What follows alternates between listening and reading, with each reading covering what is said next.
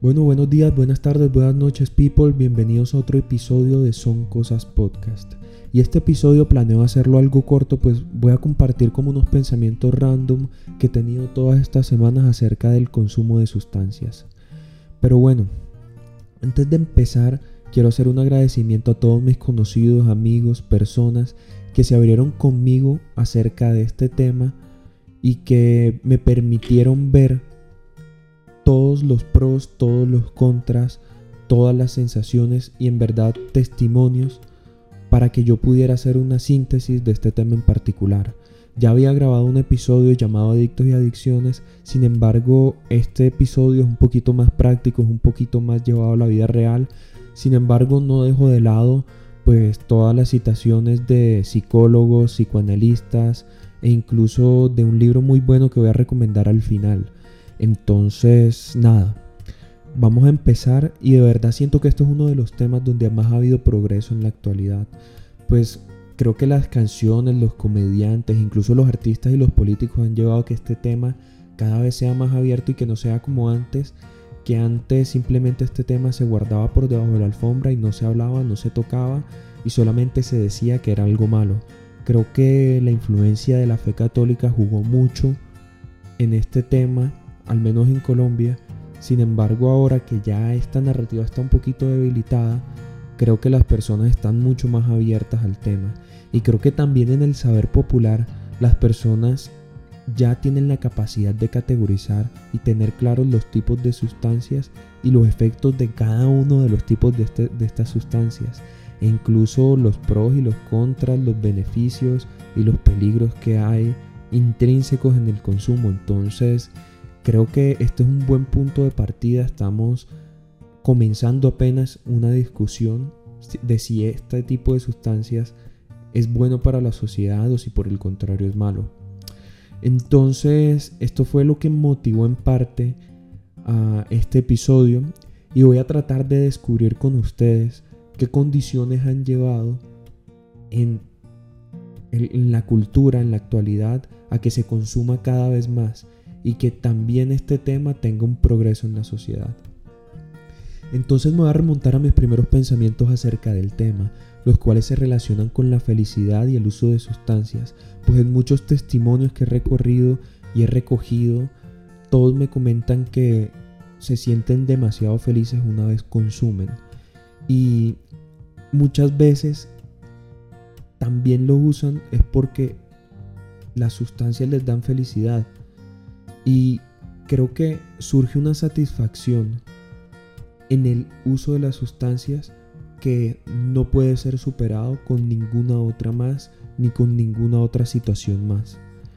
Entonces, creo que esto no puede llamarse felicidad porque la felicidad en sí, para mí, surge de la satisfacción de necesidades que tenemos acumuladas que han alcanzado una elevada tensión y de acuerdo con esto, solamente puede darse como un evento episódico.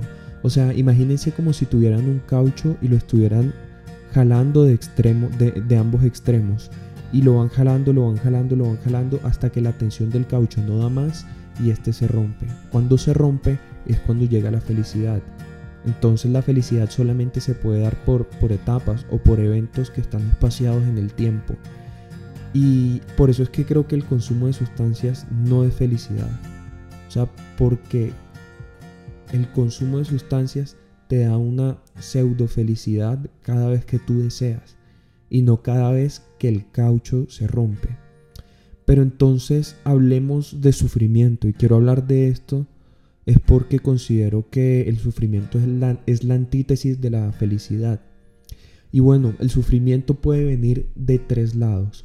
La primera fuente de sufrimiento viene desde el propio cuerpo, porque nuestro cuerpo en verdad está destinado a enfermarse, está destinado a la decadencia, está destinado a ponerse viejo, a no funcionar bien o a no funcionar como funcionaba en la juventud. Y creo que este es un motivo muy grande de sufrimiento en muchas personas.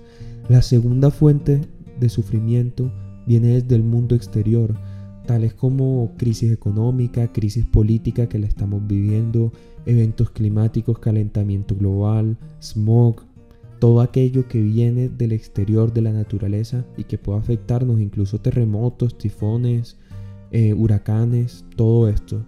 Y por último, creo que la tercera fuente de sufrimiento viene de las relaciones que tenemos con otros seres humanos.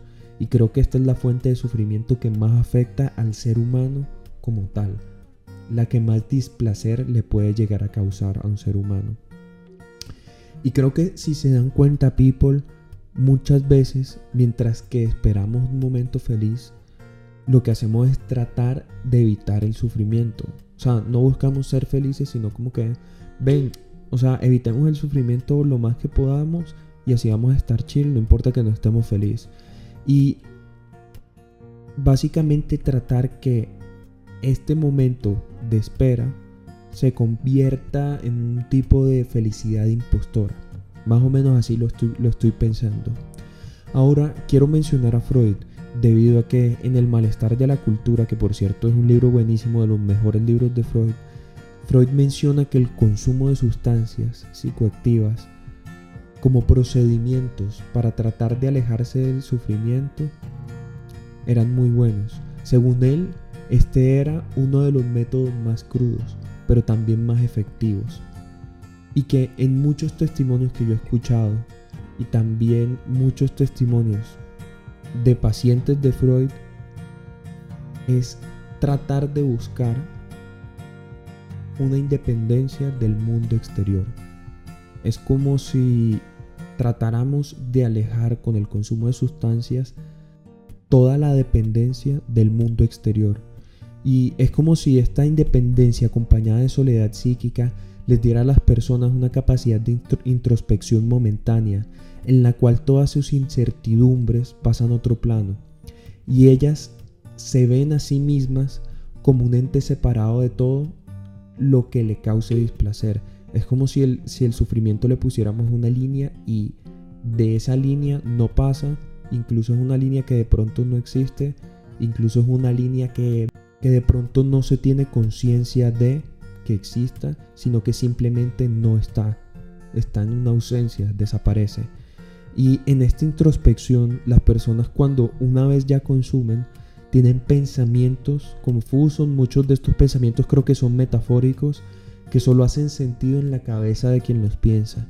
Y es como si el lenguaje hiciera de las suyas para darle respuestas a las personas, para que esas personas puedan hacer conexiones entre ideas que antes no habían hecho y que tal vez como que si esas ideas hicieran un momento eureka en sus cabezas y esto provocara una felicidad y un bienestar en las personas que, tienen esta experiencia de, de eureka. O sea, es como si las sustancias debilitaran toda esa parte del deber ser que hay en nuestra cabeza y dejaran que la mente pueda parir ideas de una forma libre y que estas ideas que se paren son en sí mismas reveladoras, pero son reveladoras solamente durante el momento de la intoxicación, por decirlo así. Pues las ideas o las palabras que se crean en este tipo de estados solamente tienen sentido a través de la emoción la cual las piensa.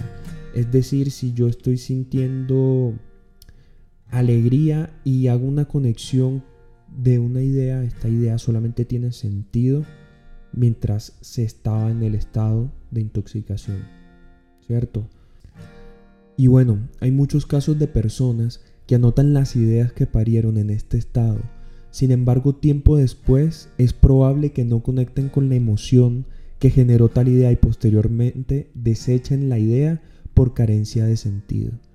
En el mejor de los casos es posible que un artista pueda conectar con el sentimiento que produjo la idea y obtenga una sensación de manía, o de gran felicidad, o de frenesí, o de como lo quieran llamar, o cualquier estado de exacerbación por haber conservado esa idea y el sentimiento a la vez.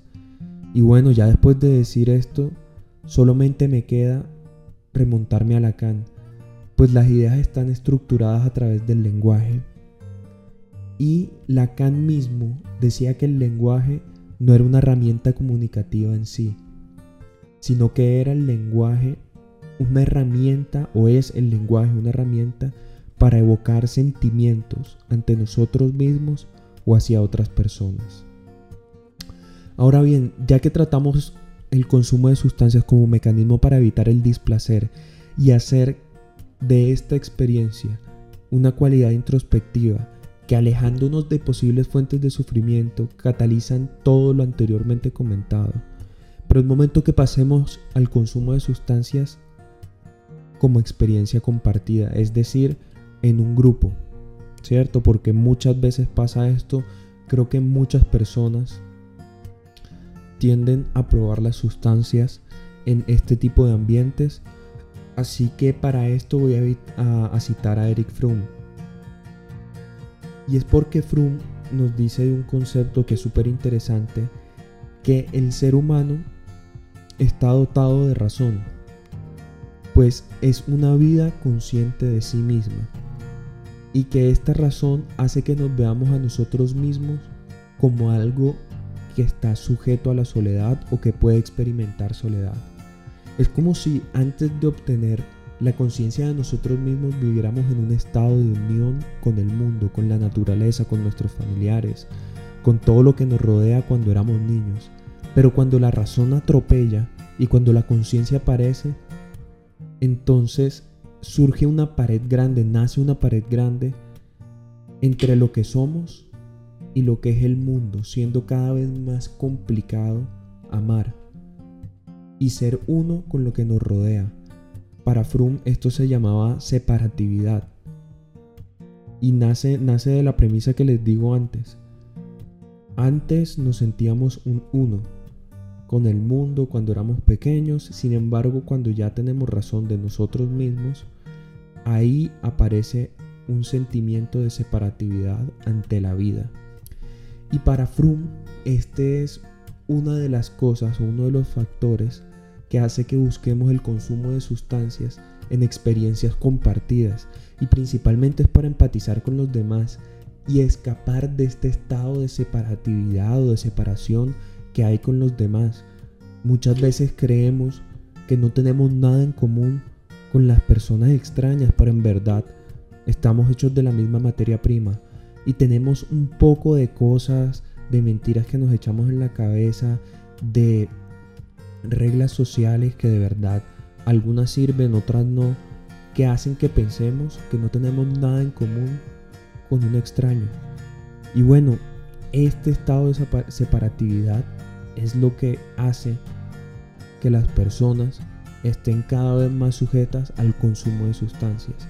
Y creo que esto no es nuevo, también hay tribus que hacen este tipo de rituales con o sin sustancias, pero buscan como la unión de las personas en un estado como transitorio de, exaltación, como que mírenlo así, igualmente en una en un rave, en una rumba electrónica, es un estado de exaltación con las demás personas y es un estado empático con las demás personas en donde las personas se sienten unidas por la música, o por las sensaciones que pueden llegar a estar sintiendo.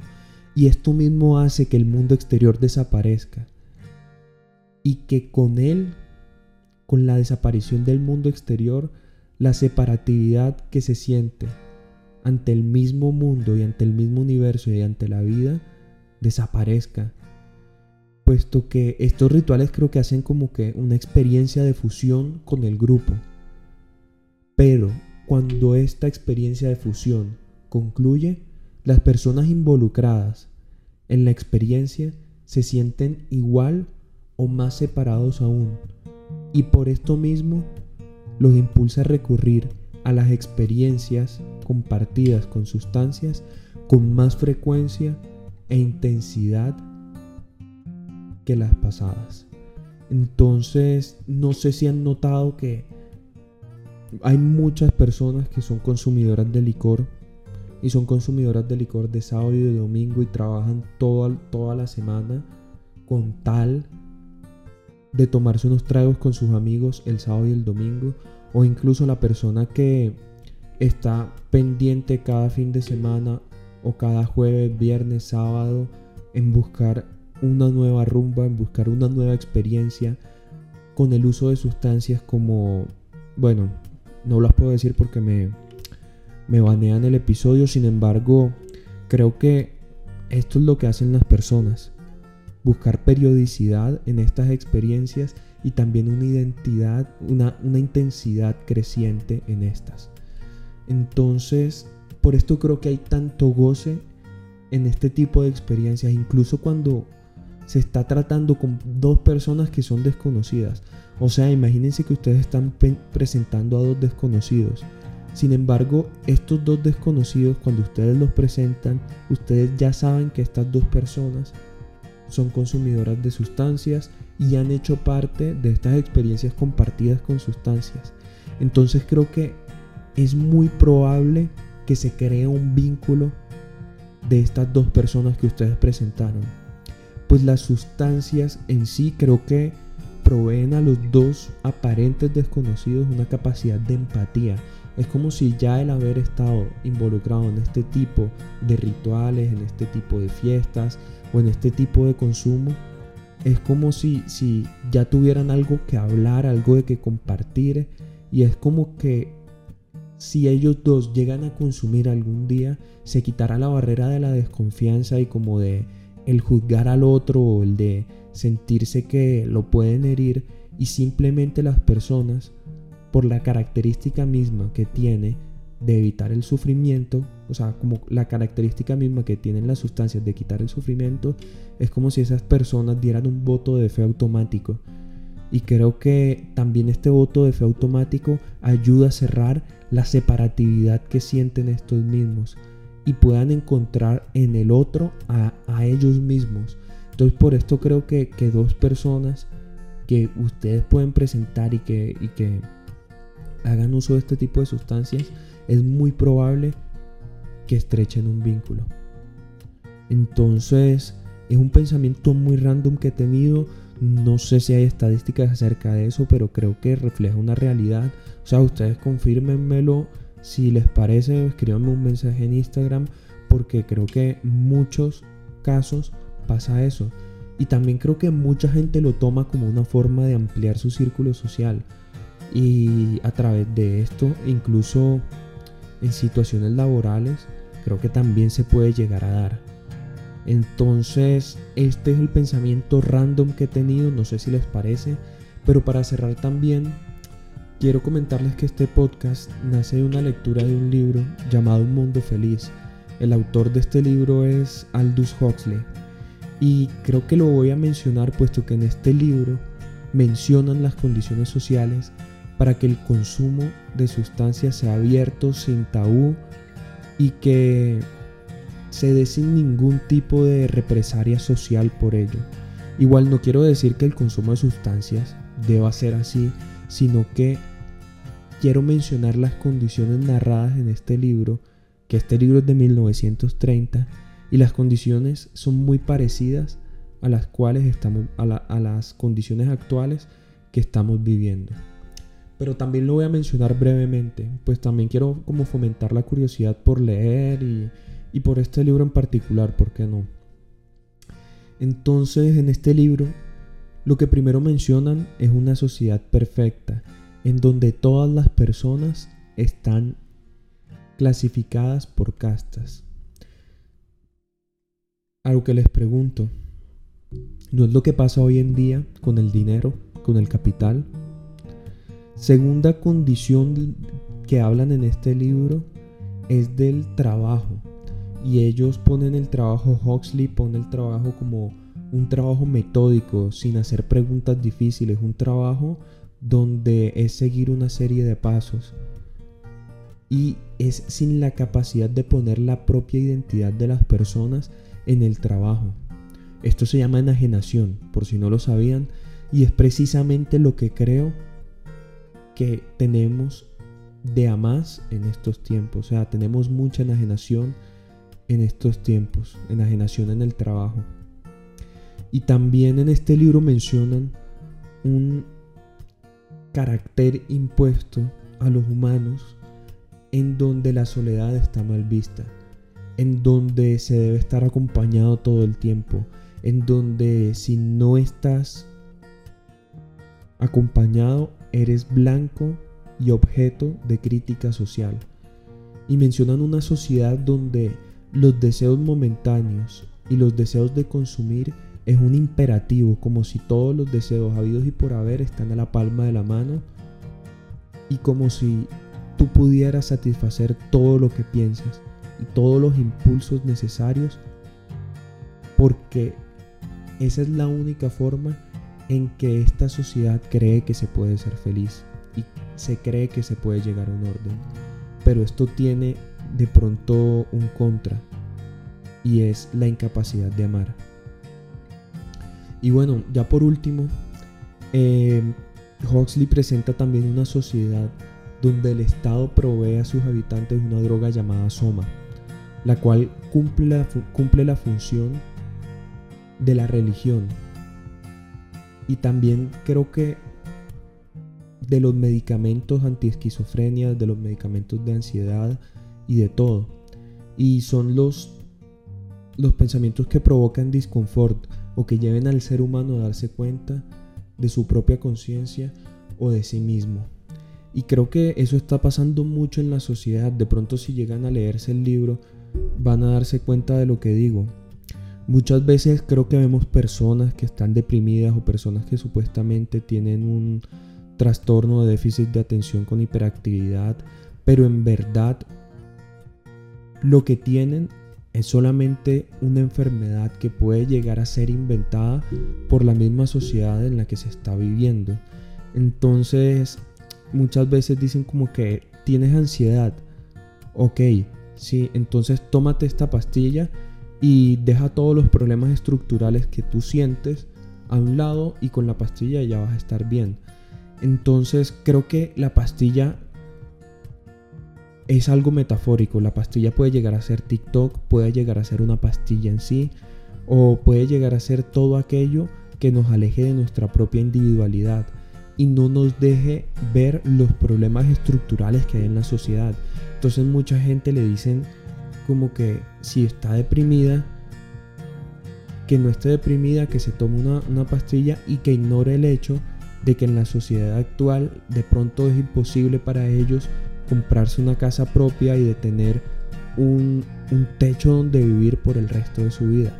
Entonces quieren que se tome una pastilla para que olvide la causa de la raíz, o sea, la, la causa principal o la raíz del problema de su supuesta enfermedad psíquica y se concentre de pronto en seguir produciendo o de pronto que se concentre en seguir cumpliendo un rol de una casta en la sociedad. Entonces, les dejo este pensamiento por acá. En verdad, leanse el libro y si llegaron hasta acá, muchas gracias por escucharme. Sé que de pronto muchos pensamientos no tuvieron sentido para ustedes. Sin embargo, vuélvanlos a escuchar hasta que de pronto le encuentren alguna forma. Esto fue todo y hasta luego.